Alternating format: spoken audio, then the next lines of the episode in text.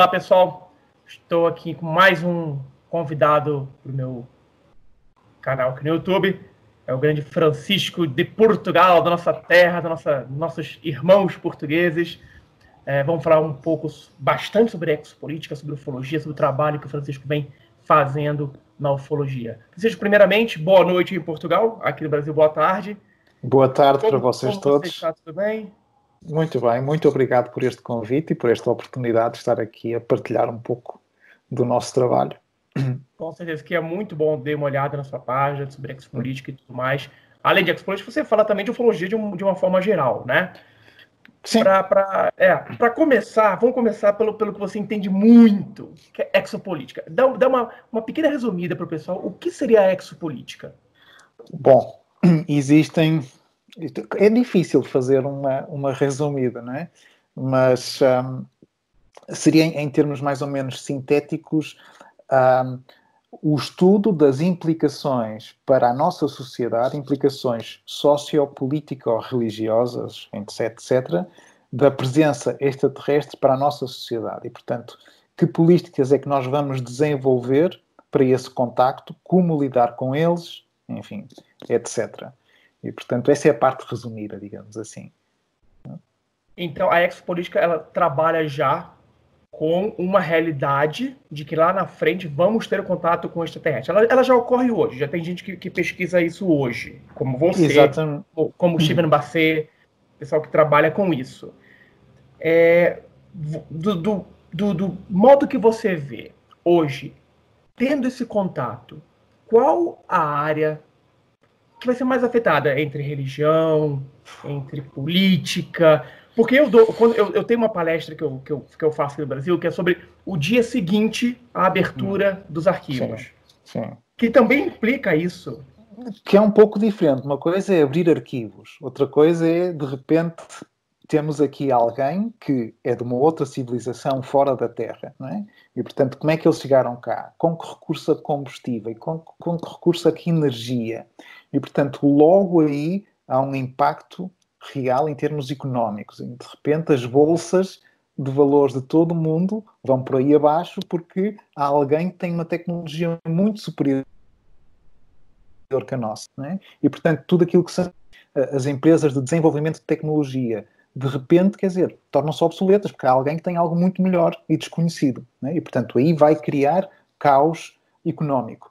Uh, eles fazem que uso de energia, que uso de combustível, não é? Portanto, quer dizer que o nosso também, se calhar, não é assim tão bom, vai por aí abaixo. E, portanto, tudo isso vai gerar muita incerteza e é o colapso económico. Se um pequeno vírus, de repente, está-nos aqui a criar muita confusão, imaginem quando alguém de fora chegar, não é? Portanto, vai ser também complicado.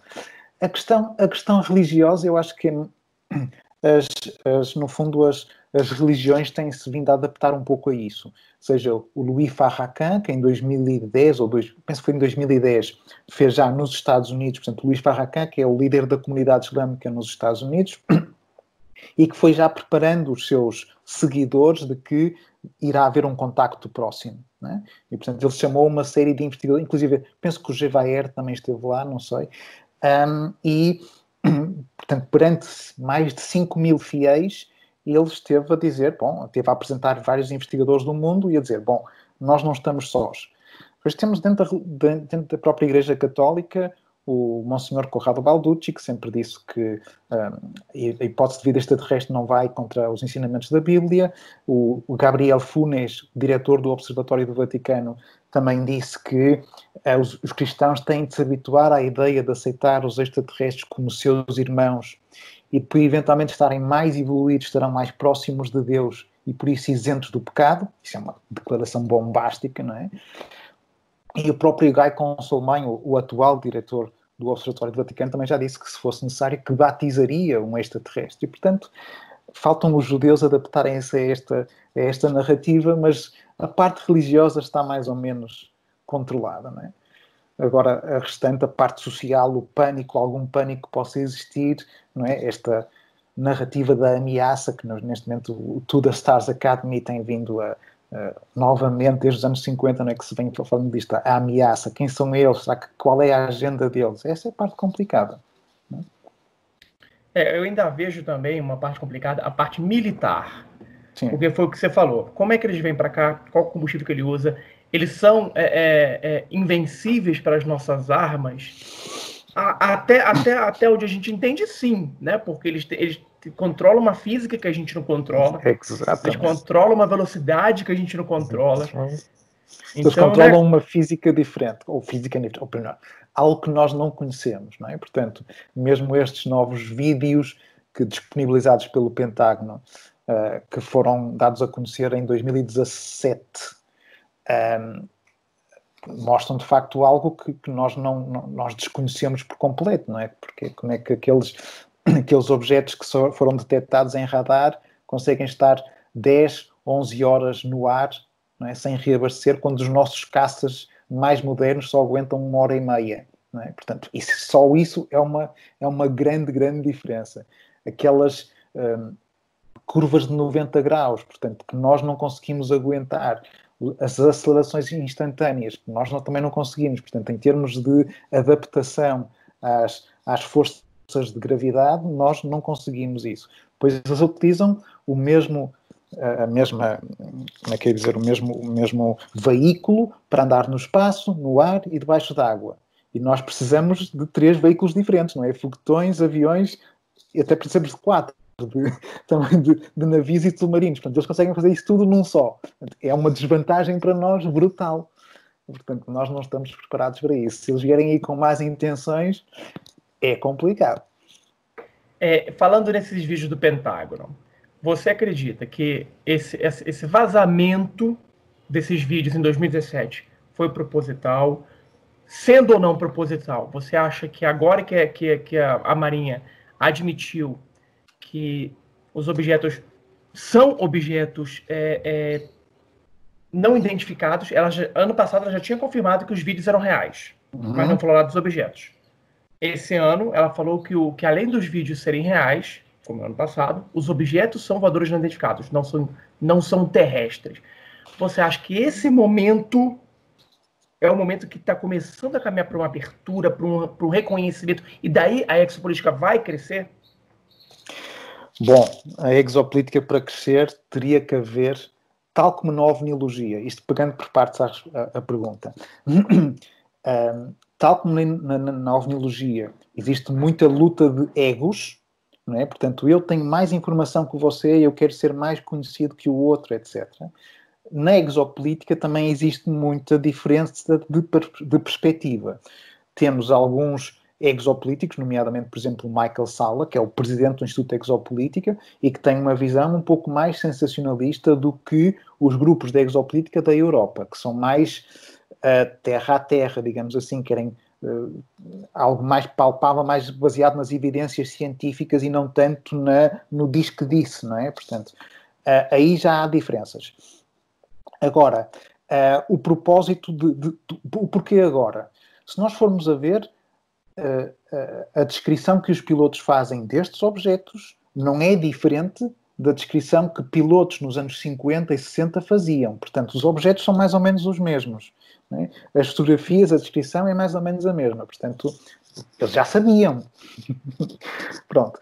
O facto de virem agora reconhecer que estes vídeos são reais deve-se, sem dúvida, muito ao To The Stars Academy. Portanto, o grupo liderado por Tom DeLong, em que tem, enfim, tem, tem o, o, o Chris Mellon, tem o, o, o Luís Elizondo, uh, pessoas, muito, muitas delas ligadas a, a, agências de informação, e, portanto, uh, há, portanto, conseguiram, o que muita gente não conseguiu até hoje, conseguiram que houvesse aqui uma resposta oficial a reconhecer que isto é real.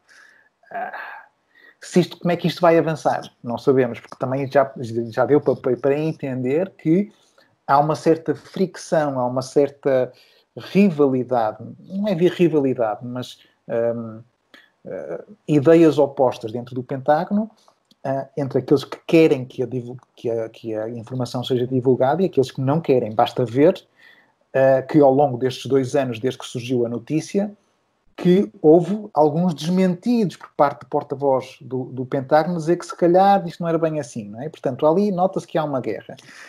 Se calhar também é, é preciso entender que o papel de, do uh, Robert Bigelow e o papel do Harry Reid também tiveram su, o seu quê, não é? Portanto, mas que são pessoas já com alguma idade. O Harry Reid, neste momento, está de cadeira de rodas, não é? Portanto, não vai durar muito mais. Ele foi líder do, do, do Senado norte-americano, foi ele que ajudou a alocar financiamento para Robert Bigelow para depois poder fazer este WATIP, não é? O, o, o sistema, um, o programa avançado de, de detecção de ameaças aeroespaciais, não é? São tudo pequenos passos, vamos ver como evolui. Vamos ver como evolui. Vamos ver se eventualmente não há alguém que, tomando conta disto, uh, não volta a abafar tudo. Verdade.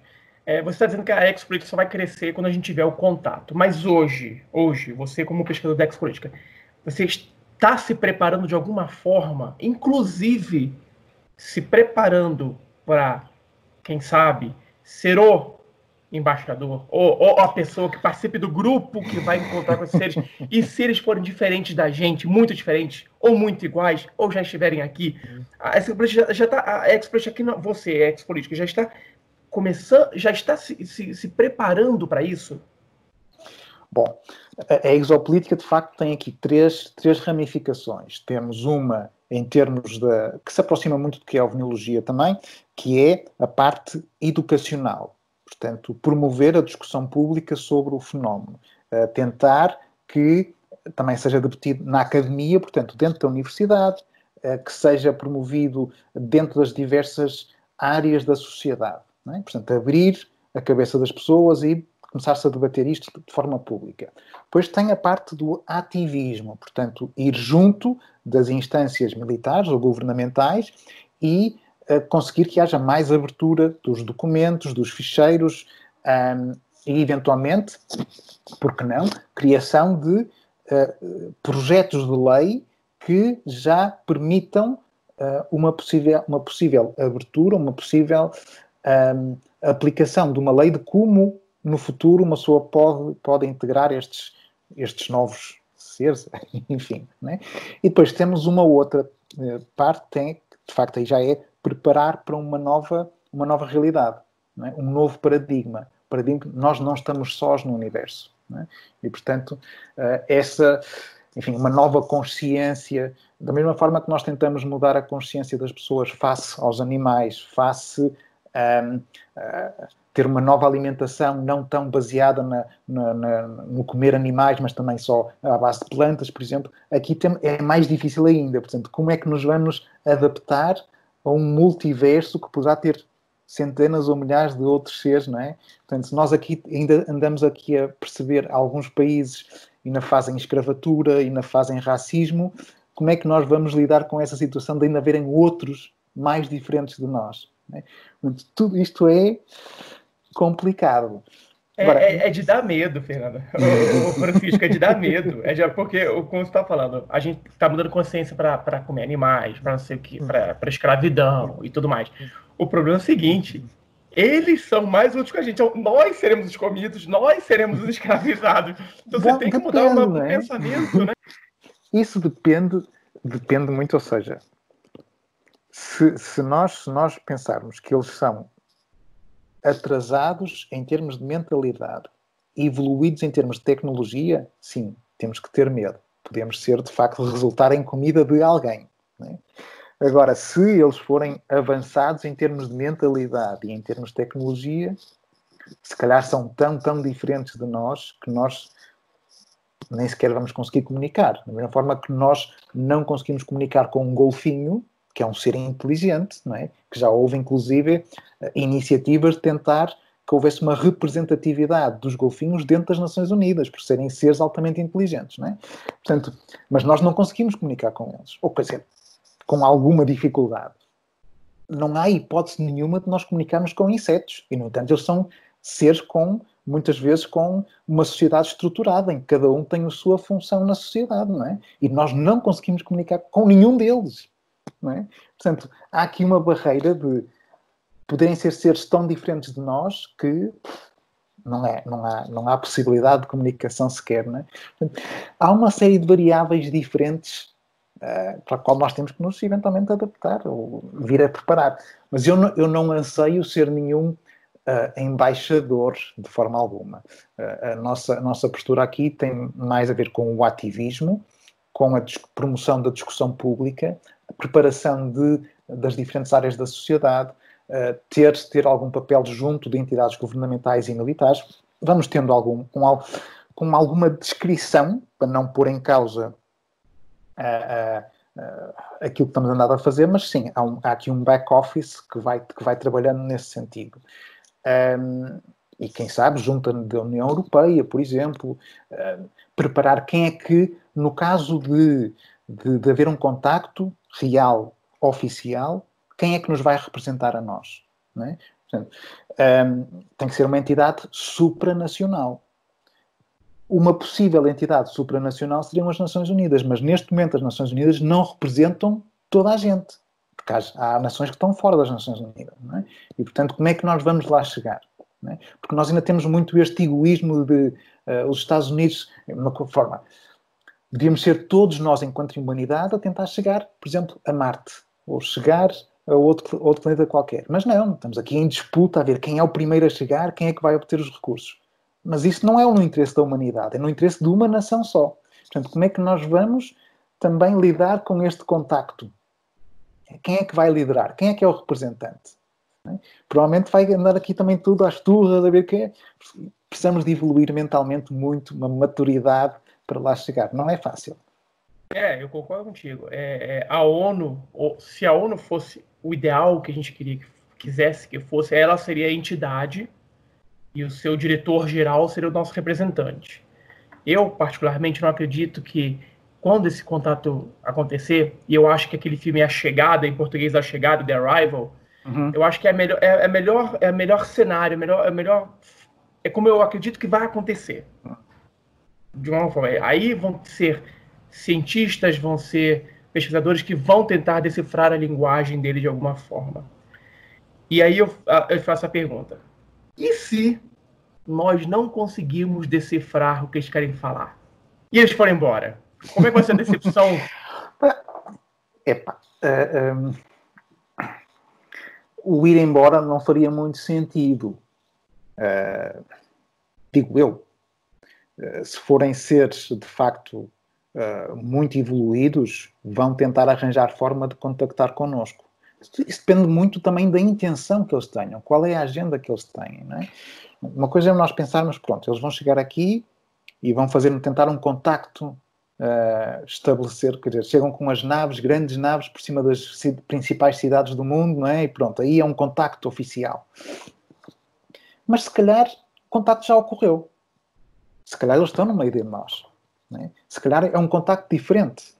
Então escolhem e vão se, vão se imiscuindo aqui no meio de nós sem nós sabermos. É? Se nós formos dar, se formos dar crédito às várias histórias de contactados ao longo da história, se calhar há muitos que, se calhar parecidos connosco, e que estão dissimulados no meio da população. Já Robert Dean dizia, não é, que aquele, o tal o assessment, a estimativa de situação, que tinha o, o tal documento que, um, ehm, que ele tinha tido acesso no, nos anos 60, aquele, aquele estudo feito pela NATO para alvos estratégicos da NATO, não é? Uh, essa avaliação onde já eram catalogadas quatro espécies, todas elas humanoides, portanto, cabeça, tronco e membros, mas duas delas tão semelhantes a nós que passariam facilmente despercebidas no meio da população. E, portanto, isso era o que uh, mais pânico, uh, mais sentido de alerta trazia às altas instâncias militares, porque era a sensação de descontrolo, não é? Portanto, como controlar se eles estão no meio de nós? O que é que eles querem? Depois temos a situação dos, das abduções, dos implantes e não sei o quê. Portanto, há outras civilizações que, se calhar, com interesses menos pacíficos, digamos assim, que não, da mesma forma que, enfim, nós também estudamos outros animais e também vamos implantar chips para tentar perceber como é que, como é, que é o estilo de vida deles, nós também podemos ser, estamos a ser alvo de, de, de alguma espécie que não tem propriamente as, as melhores intenções. Uh, David Jacobs tem uma, tem uma, uma visão, uma perspectiva muito, muito negativa, não é? Pensa que eles qualquer dia será acionada a quinta coluna, portanto, a criação de híbridos para um dia virem nos substituir. Epá, isto de facto é um emaranhado, um, emaranhado tão grande de, de, hipóteses, nós não sabemos, tentamos estudá-las todas. Portanto, cada uma é uma peça de um puzzle que nem sempre encaixam, às vezes quase que encaixam, mas não encaixam. Difícil, não é? Difícil. E aí em Portugal, é, é, como que o governo vê a ufologia, política? O governo, o governo tem algum interesse, ele demonstra algum interesse, ele de alguma forma é, fala sobre ufologia aí? Bom, governo, governo, não. Mas, uh, uh, embora, embora uh, eu não queria avançar muito aí, porque há algumas portas entreabertas, digamos assim. Pronto. Agora, é, é muito interessante ver que nós somos temos aqui uma situação muito interessante, que é dois chefes de Estado-Maior da Força Aérea, antigos chefes de Estado-Maior da Força Aérea, que lidaram com situações de OVNIs e que não tiveram problemas em falar publicamente sobre os casos em que tiveram envolvidos.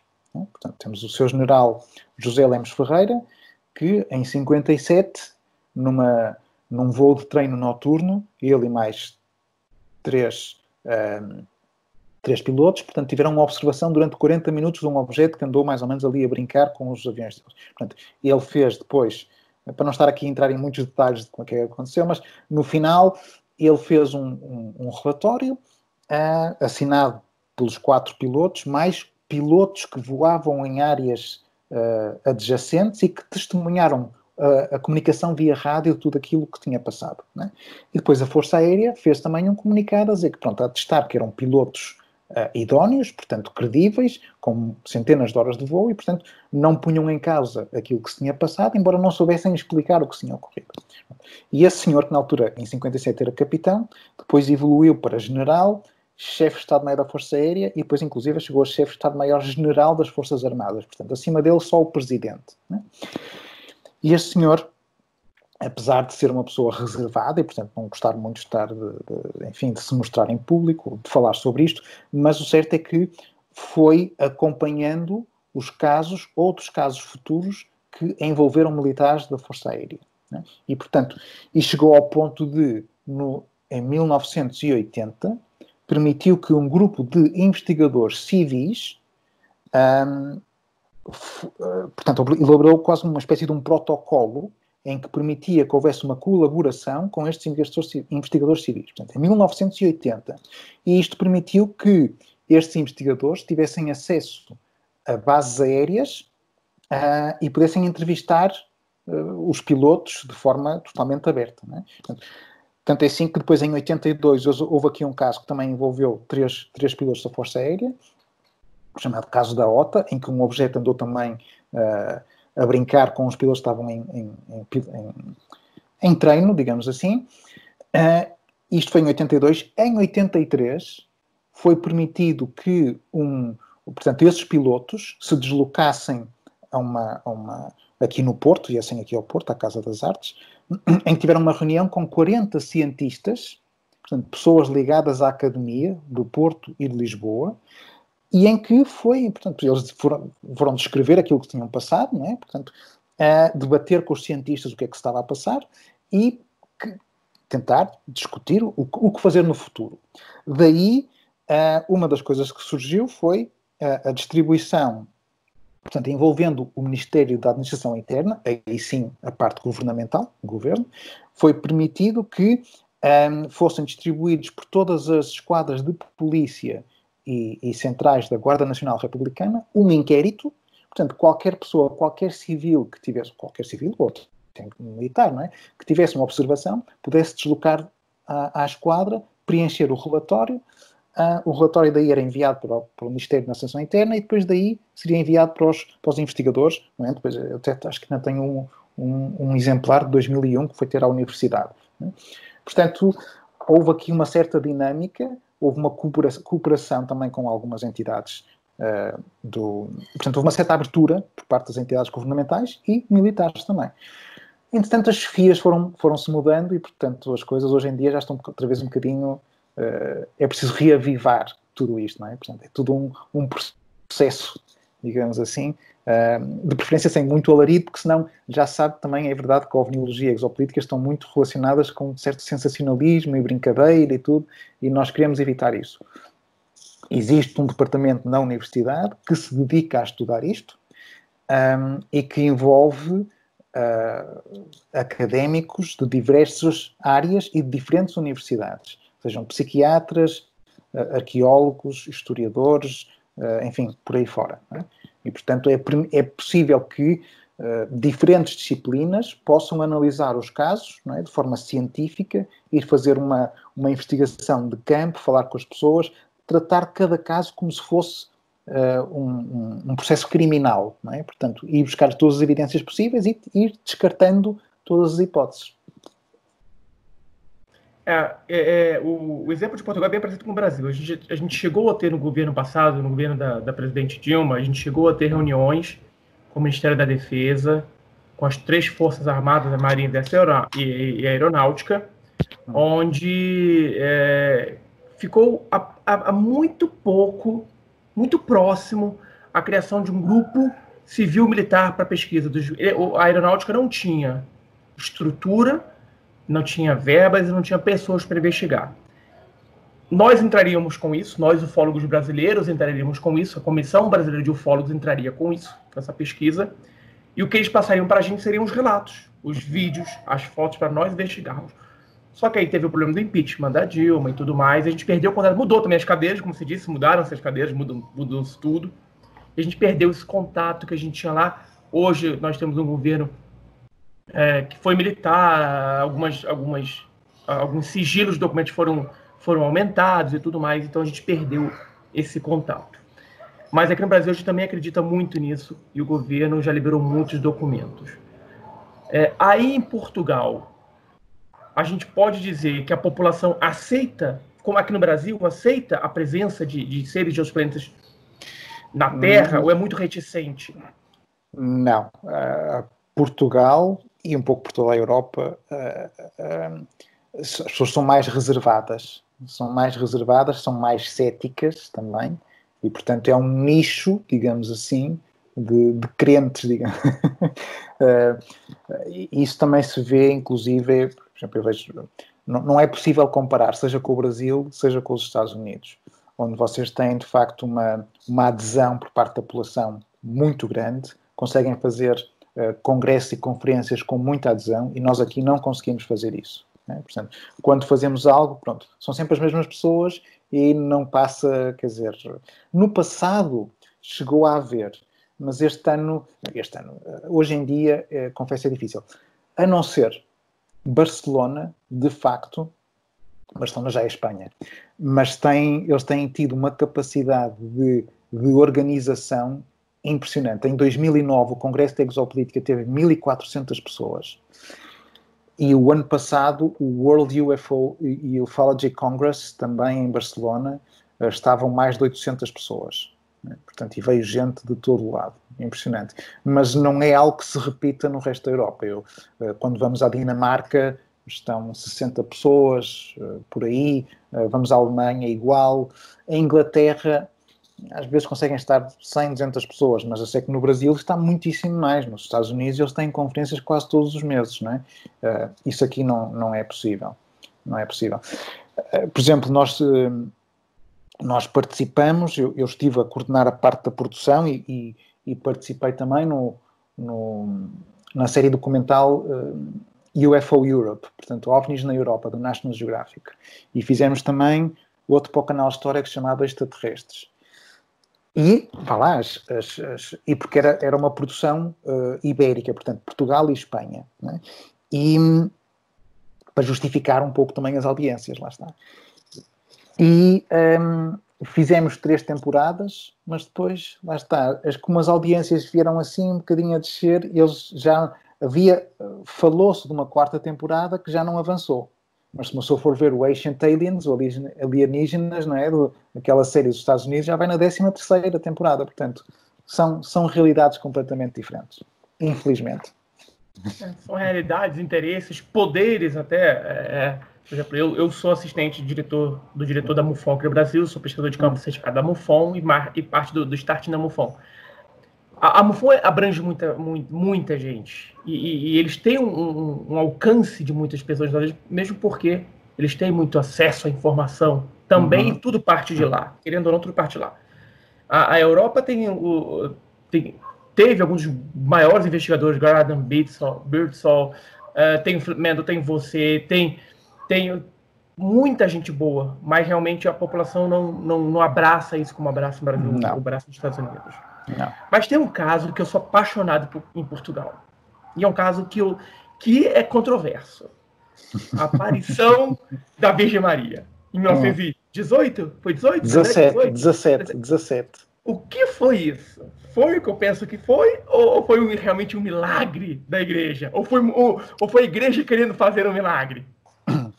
Atenção que é, amanhã, amanhã é dia 13 de maio, portanto é dia das aparições, portanto seria por isso que eu estou perguntando isso. uh, infelizmente o, santuário está fechado, portanto a igreja pediu para que não houvesse nenhuma peregrinação por causa desta, desta situação toda da pandemia, porque senão haveria lá um monte de gente, não é? principalmente na noite de hoje. E quando foram os, os 100 anos, portanto o centenário, em, em, 19, em 2017, uh, esteve mais de um milhão de pessoas lá. Foi quando veio o Papa também. Pronto. É complexo, é complexo. Uh, uh, quem, quem explotou uh, toda a investigação inicial foi o, o professor Joaquim Fernandes, juntamente com a, com a historiadora também Fina da Armada. foram eles que fizeram todo o levantamento das evidências.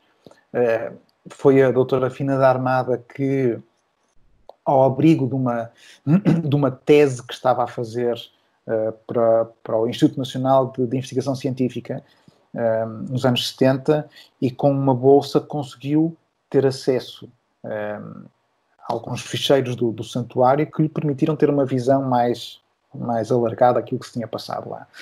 Nós, curiosamente, fizemos, fizemos, a abordar esse, esse tema para o canal História, que o canal História chegou-nos a pedir para, para a situação dos extraterrestres. A Fina da Armada ainda era viva na altura, ela morreu em 2014, infelizmente, poucos meses depois de termos filmado em casa dela. Uh, e no final o canal História acabou por censurar, não passar o, o episódio. Porque, uh, uh, portanto, por exemplo, o, o episódio, era o episódio, acho que era o quinto episódio, ele ia ser passado e ia estrear num domingo, e na sexta-feira eu recebi um contacto da parte da produção a dizer não vai passar. Não vai passar porque uh, alguém uh, decidiu que seria forte demais, não queriam ferir a suscetibilidade religiosa do espectador, portanto do público, e portanto tinham optado por não, por não passar. Nós, entretanto, já fizemos outros, outros, outros uh, com, com, produções, produções independentes, portanto, que não, não, não passaram na televisão. As evidências apontam para que, de facto, em princípio, tenha sido um contacto, um contacto não propriamente da Virgem Maria. Uh, aliás, existem vários, vários, vários padres, vários sacerdotes uh, católicos que também uh, dizem que não terá sido a Virgem Maria, que aquilo terá sido uma visão e não uma aparição. Uh, eu sou católico, fui, fui educado dentro de uma família muito tradicional, conservadora católica, e não, me, não é isso que avala a minha fé. É? Portanto, eu posso continuar a acreditar em, em, Nossa Senhora, não preciso acreditar que ela tivesse vindo uh, aqui, especialmente nas condições em que foi. Portanto, um, é, é, difícil, é difícil de explicar, mas um, há ali muitas evidências físicas. Portanto, os, os contactos foi ao longo de seis meses, portanto, de, de maio a outubro. Uh, o ser que lá apareceu uh, pediu para as criancinhas voltarem todos os dias 13. Uh, isto é uma história muito, muito longa e complexa, portanto, eu vou tentar resumir ao máximo. cada mês havia mais, portanto, foi-se foi passando boca a boca, não é? as pessoas foram ouvindo o que estava a passar. Um, cada vez havia mais gente, até que dia 13 de outubro é quando há cerca de 50, 70 mil pessoas ali concentradas para tentar ver um milagre. Porquê? Porque o ser tinha dito que um, da última vez que aparecesse, iria dizer quem era e para o que vinha, portanto, qual era a intenção. Né? Mas para isso a Lúcia teria que aprender a ler e a escrever. Portanto, a base do conhecimento, que é ler e escrever. Não é? Ah, obviamente que no espaço de seis meses seria difícil. Sendo certo que aquelas crianças viviam num, numa zona, numa aldeia, no meio da montanha, montanha, entre aspas. Mas que não havia, altura, não havia rádio, não havia televisão, não havia praticamente estradas, não é? Portanto, tinham acesso a um jornal de vez em quando, portanto, não, é, não é possível que elas tivessem, eram pessoas muito religiosas, passavam o dia a rezar, é? Enquanto iam, inclusive, para passear, e, portanto, uh, que elas pudessem ter sido contaminadas, entre aspas, por, por informação uh, vinda de algum sítio, era difícil, é? Agora, há descrição por parte de testemunhas de chapéus voadores. O que é que é um chapéu voador? Seria a partir de um ovni, não é? Portanto, as pessoas não sabiam identificar de outra maneira.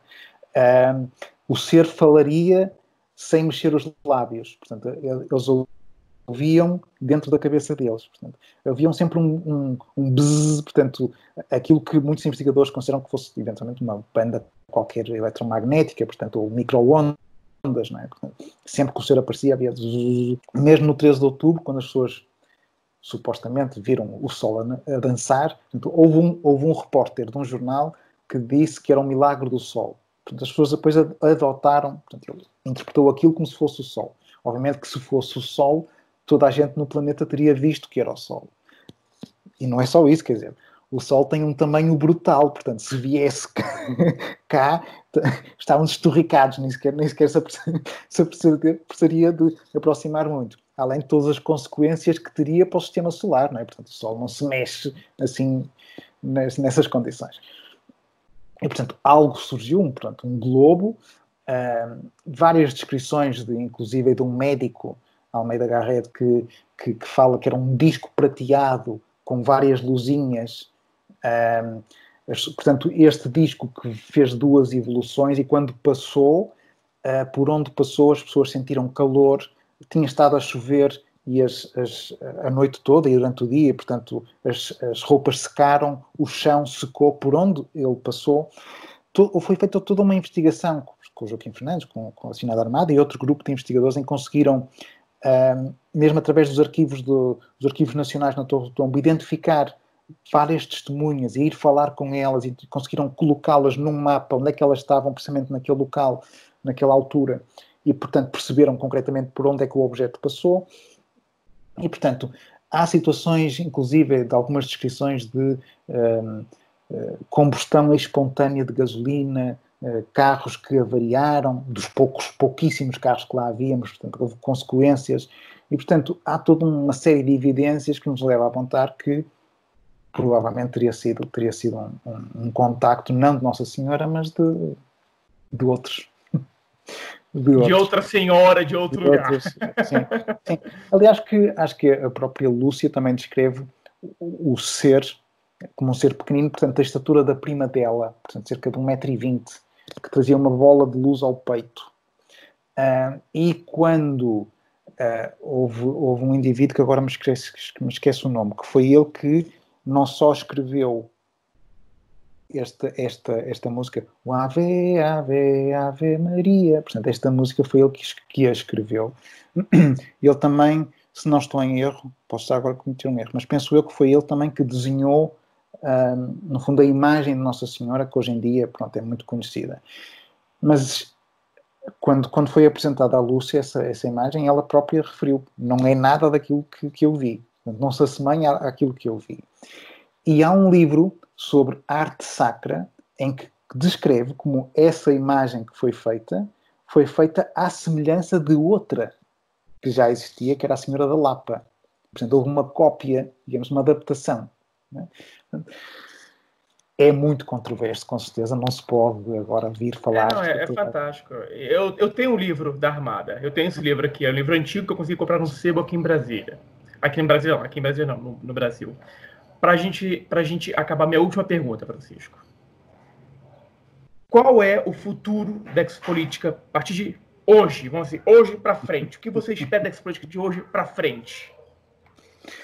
Bom, uh, eu, sem dúvida alguma, que o ideal seria que as, os, diferentes, os diferentes grupos da exopolítica tivessem um, um objetivo comum.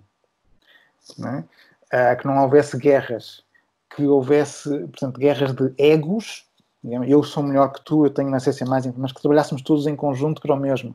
E isso englobando também tudo aquilo que são os, os investigadores de ovniologia, porque nós trabalhamos para o mesmo. E, portanto, só trabalhando em conjunto é que vamos conseguir atingir algo. Mas para isso também é preciso que toda a gente amadureça e se torne mais, com mais maturidade de, de consciência, inclusive, né? para conseguirmos obter algo. Porque se formos só um a puxar para cada lado, não vamos lá chegar. É, tomara que essa pandemia que a gente esteja passando, de alguma forma, faça evoluir a nossa, a nossa mente, a civilização e tudo mais. Pessoal, estive aqui com Francisco Mourão Correia, pesquisador de Política de Portugal. Francisco, um muito obrigado. Foi muito um obrigado pela participação. E nos conversaremos mais lá na frente também. Pessoal, obrigado. Obrigado pela, pela companhia de todos